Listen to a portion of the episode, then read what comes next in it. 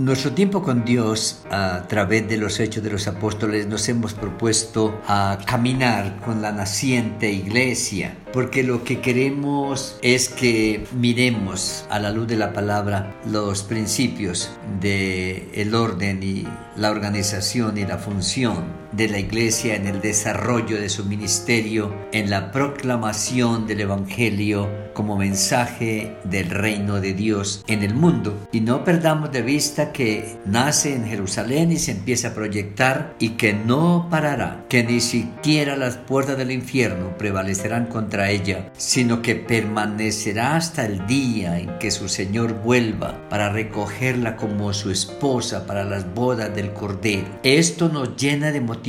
y de esperanza al saber que la iglesia del Señor que nace ahí en Jerusalén, en medio de la lucha, de la adversidad, del enfrentamiento, de la persecución, superará cualquier dificultad y cualquier circunstancia, enfrentará todos los cambios que se den en el contexto de la historia humana y siempre irá adelante porque en la iglesia del Señor y Él ha prometido sostenerla y guardarla hasta que Él vuelva por segunda vez. Resumiendo nuestro caminar hasta el capítulo 13, 14, miramos lo que es su organización, lo que son los equipos de trabajo, lo que son los ministerios, lo que es la disciplina como parte del compromiso de cada uno de los ciudadanos del reino, como es la atención integral al ser humano, como es el nacimiento de la iglesia judía en Jerusalén a través de Pedro y el nacimiento de la iglesia gentil en Cesarea a través del mismo Pedro, cómo la iglesia ahora se extiende a otro contexto gentil en Antioquía de Siria. Ya encontramos en escena a Bernabé y a Saulo. Y comienza entonces el trabajo ya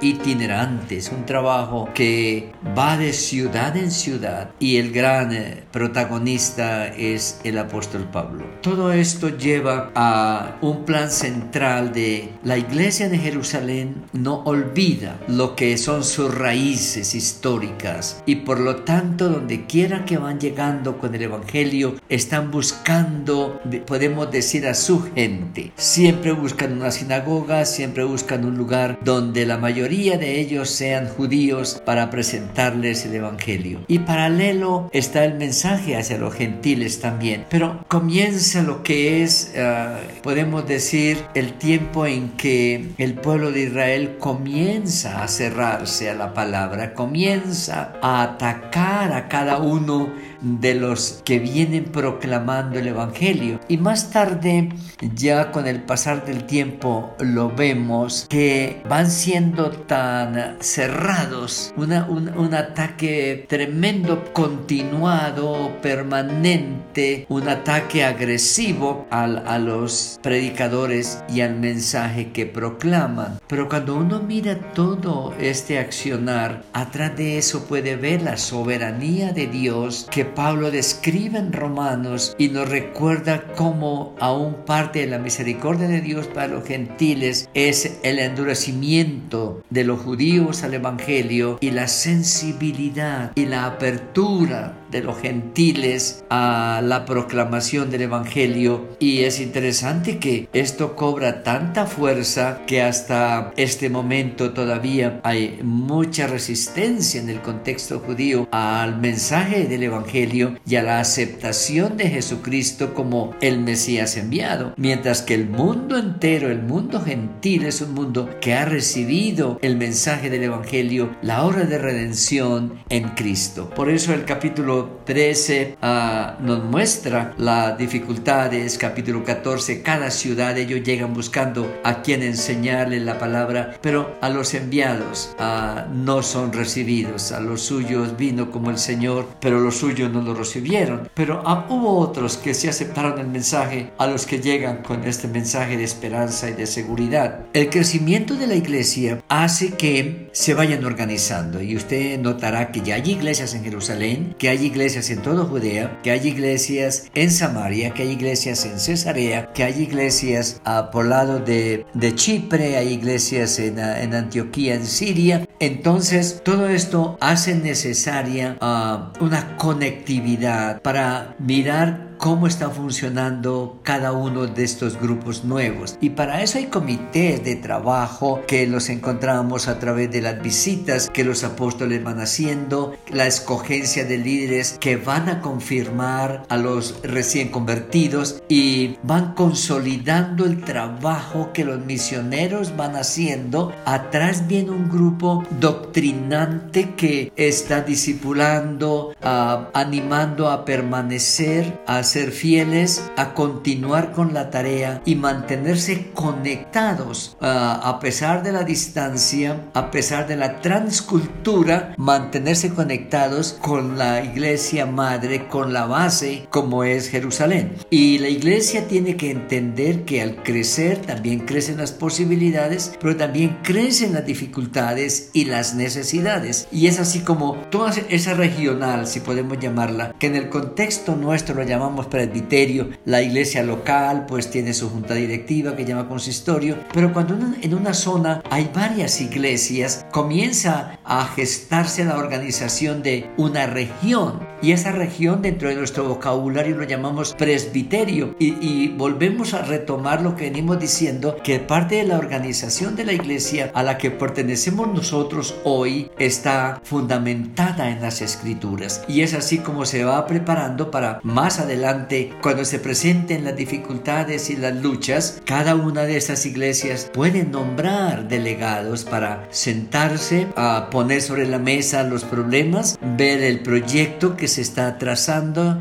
desarrollando, mirar los logros, ver las falencias, evaluar y crear nuevas directrices para retomar los proyectos y llevarlos en su continuidad hacia el crecimiento y desarrollo en otras direcciones. Podemos notar entonces que el crecimiento va llevando a nuevas oportunidades de organización, pero también al cuidado permanente de a pesar de la distancia y de la idiosincrasia diferente, pueden juntos sentarse hablar, tocar los temas, hacer doctrina, preparar lo que es una teología de la gracia, una teología del Evangelio, una teología del nuevo reino que les dé pautas para la continuidad de esta tarea. Por lo tanto, estamos ahí y seguiremos andando para mirar lo que queremos eh, ver al final y es cómo se organiza la iglesia para luego expandirse a, a través del tiempo y de la historia y cómo es que nos ha llegado hasta nosotros hoy. En este día que el Señor nos da, démosle gracias por la oportunidad y también que nos ayude a ser instrumentos suyos como misioneros.